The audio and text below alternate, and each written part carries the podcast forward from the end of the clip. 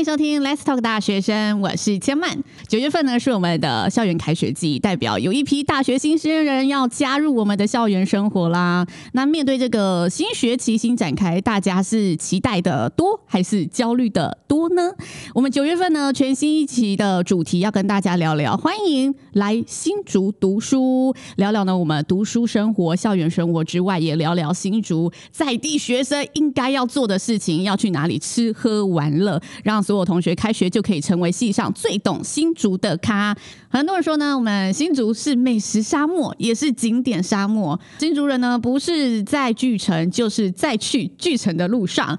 但其实新竹是一个多元族群融合的城市，有着非常多特色的美食啊、小吃啊，只是大家还不知道而已。所以呢，今天我们就要邀请青年代表一起来跟大家聊聊新竹的一些休闲娱乐喽。那讲到这里，一定也要呢跟大家分享一下，其实呢，我们去年红遍全台的客语时代剧。茶金爷呢，有许多景点都是从我们新竹县北浦老街中取景的，所以呢，相信大家呢，如果追这部剧的人，一定都有看到新竹其实也有很多美丽的地方。那接下来更多美丽的地方，我们就邀请了三位青年们来跟大家分享。先邀请三位来跟大家打声招呼。Hello，大家，我是 Angel。那我目前是就读国立清华大学材料系大二。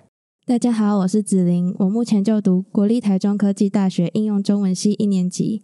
Hello，大家好，我是 Derek，目前就读清华大学音乐系硕班。子琳本身是新竹人，对不对？对。我们另外两位本身是哪里人呢？我是台南人，我是高雄人。那想请问三位大学生啊，你们平常玩乐的派系，觉得自己是属于什么休闲娱乐风格的呢？我是 AKA 大学生美食公道博，AKA 吃货少女。平常呢都是搭车出去觅食。我是青春热血的 Outdoor 派。那我平常啊就是很常骑 U Bike 或者是我自己的脚踏车，然后在新竹的大街小巷里面穿梭。哦，如果是我的话呢，我就是超球浪漫文艺青年机车族，骑着机车上山啊、下海啊，去一些美术馆啊，然后音乐季啊，看一些文艺表演这样的文艺青年。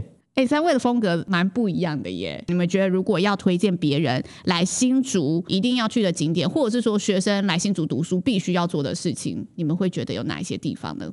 虽然人家都说新竹风城的风强到让人受不了，但身为土生土长的新竹人，我推荐大家来到新竹，一定要好好感受风的怀抱。因为我觉得新竹的风虽然有点大，但是会让人觉得很舒服。不是有点大，我觉得蛮大的。你现在是认真觉得舒服吗？舒服啊，对。所以你是习惯了，你习惯有这种应该也算是习惯。去台中读书的时候就觉得台中很闷热，因为台中风真的小很多，就会很不习惯。OK，那 Angel 呢？你觉得新竹有什么读书必做的事？刚刚那个风那一块啊，我真的是刚开始来到新竹是有吓到的，因为我自己就很常骑 U bike 在那个新竹的各个地方跑，我是真的在路上，然后就看到有人被吹倒，所以我对这个部分我是受不太了的，对，我反而没有没有喜欢新竹的风这样。对，对，那如果就学生的话呢，我觉得呃大一新生的话，其实应该是可以热血一下，揪同学啊一起去体验夜唱啊，或者是夜冲。假设你去夜冲的话，可能就呃两三点嘛，然后会从山上下来。来这样，然后就可以呢，接着去城隍庙附近那边有一间鸡汤，超好喝。它大概是在哎是三点多还是四点，就是刚好你下山然后接那边，就会是非常刚好的时间点。子琳，你有听过原来新竹大学生是这么玩的吗？没有。哦，所以你今天第一次听到这个行程？我没有，我没有去城隍庙喝过鸡汤。鸡汤就是 Derek 有没有喝过？我没有喝过。它它上面写了一个很大的翁，你一到城隍庙，只有那一家鸡汤吗？城隍庙没有别家鸡汤吗？那个时间点你看到在排队就是那一间。哦，对对对对，一定凌晨两点多会有人在排。但哎、嗯欸，新竹的夜冲是要从去哪里呀、啊？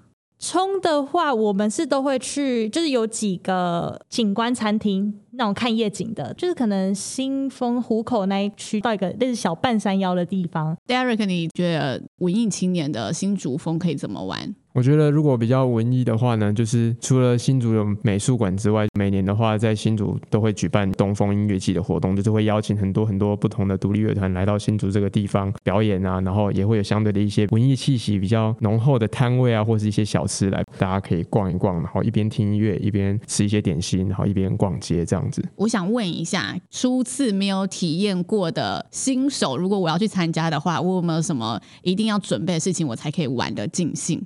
大概是酒吧，或是 或是或是毛巾啊，就是可能会很热，然后帽子防晒要做好，就是因为大部分都在户外这样。然后还有一些朋友们，就是一定要一起听，我觉得这样才会好玩。歌呢？歌会觉得一定要把它听熟再去吗？还是觉得其实不用也没关系？呃，其实不用也没关系，就是当下就是一个氛围这样。我自己的观察啦，就是去听音乐季的也有分比较疯狂的跟还好，就是比较避暑的，然后比较疯狂就是可能平常压力真的太大，然后他们就会去那边释放他们累积许久的压力，就是一直疯狂的跳啊，一直疯狂的吵啊闹啊这样子。那你自己是哪一派的？我算是比较沉着冷静的那种，就是在旁边一直在看着这样子。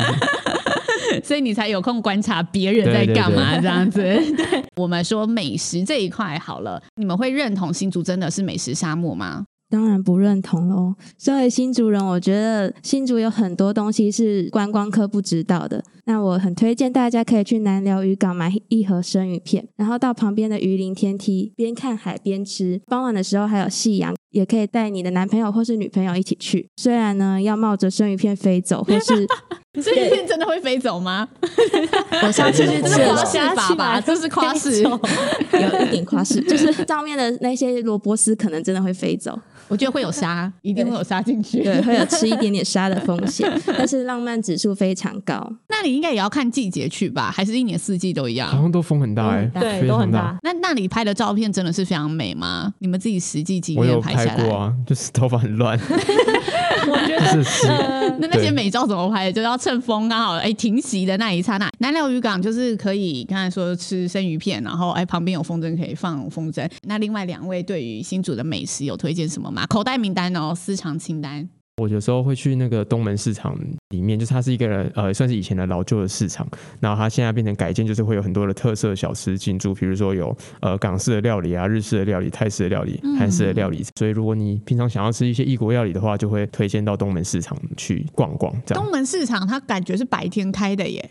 它好像之前就是白天的市场，可是现在就变成是晚上的餐厅了。哦、晚上也吃得到，就是早上是传统市场，然后晚上就变成那种美食聚集地。嗯、哦，挺棒的耶！那英九呢？我自己的话推荐有一间叫做木兰，它是卖什么的？木兰它就是一般的餐点，它现在在大学生里面是真的很红的。等一下，民调一下，另外两位有听过吗？很红哦，你们跟不上流行的。我刚刚第一次听的。是 真的是真的，最近真的是超级红，而且它现在去都是要排队。它主要卖的东西就是它上面可能会有一整片的舒肥鸡胸肉，它里面还有很多的蔬菜，就是你吃起来会整个人觉得是很清爽的，整盘摆起来就是很漂亮。那有没有什么比较不用排队的美食？我在想要讲的是一家叫郭家润饼哦，它一卷其实就是铜板价三十五四十块这样子，然后里面呢，我觉得是馅料算是蛮多的，而且也是一大卷。嗯、然后我那时候去买，我就想说。哇塞，它还可以帮我就是克制化，我吃起来又觉得口味还蛮好的。嗯，哎、欸，但你们怎么都没有讲到大家就耳熟能详的那一些什么贡丸啊、嗯、那我来米粉啊，就是你要补充